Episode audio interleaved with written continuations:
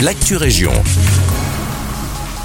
Bonjour à tous, ici Guillaume, ouverture d'un pop-up store à Nivelles. Si vous avez déambulé ces derniers temps dans les rues de la cité à Claude, vous n'avez pas pu manquer ce tout nouveau magasin qui met en avant entrepreneurs et artisans de la région tournés autour du durable et du circuit court.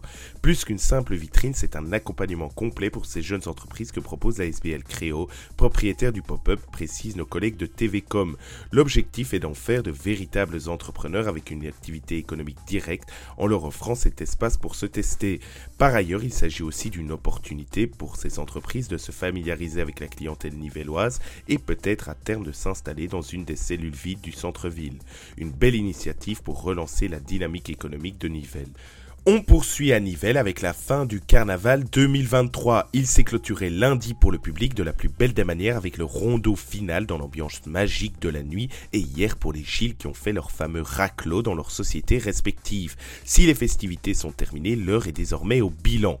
Pour Benoît Giraud et Chemin des Fêtes, ce carnaval est un véritable succès, un beau spectacle mais surtout porteur d'un beau message. De fait, des Gilles se sont rendus à l'hôpital à Nosaillon et dans des institutions de la ville pour y apporter de la joie et de la bonne humeur. Une très très belle action. La sécurité du carnaval a aussi été couronnée de succès. Une seule arrestation pour ivresse lundi soir, 9 personnes aux urgences de l'hôpital dimanche et 5 lundi. C'est très très faible. En bref, une très bonne édition, résume le bourgmestre Pierre Huard. La gestion de l'augmentation constante du nombre de gilets fantaisie et la fin du plastique à usage unique seront autant de défis pour les prochaines éditions. À Villers-la-Ville, du 16 mars au 22 avril 2023, l'abbaye de Villers organise la deuxième édition du Cabaret du Moine. À l'affiche de cette saison 2023, une dizaine de spectacles-concerts d'artistes belges dans la salle romane du XIIIe siècle. L'occasion aussi de découvrir des artistes de la Fédération Wallonie-Bruxelles, des musiciens et des auteurs-compositeurs-interprètes aux univers très variés. Musique classique, pop-rock, musique irlandaise, pop française, musique cigane et chansons francophones.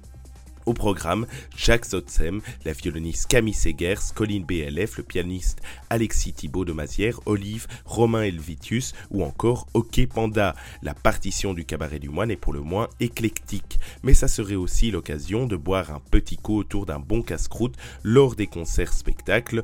Le bistrot propose sa carte de bière de l'abbaye accompagnée de plats à base de produits locaux.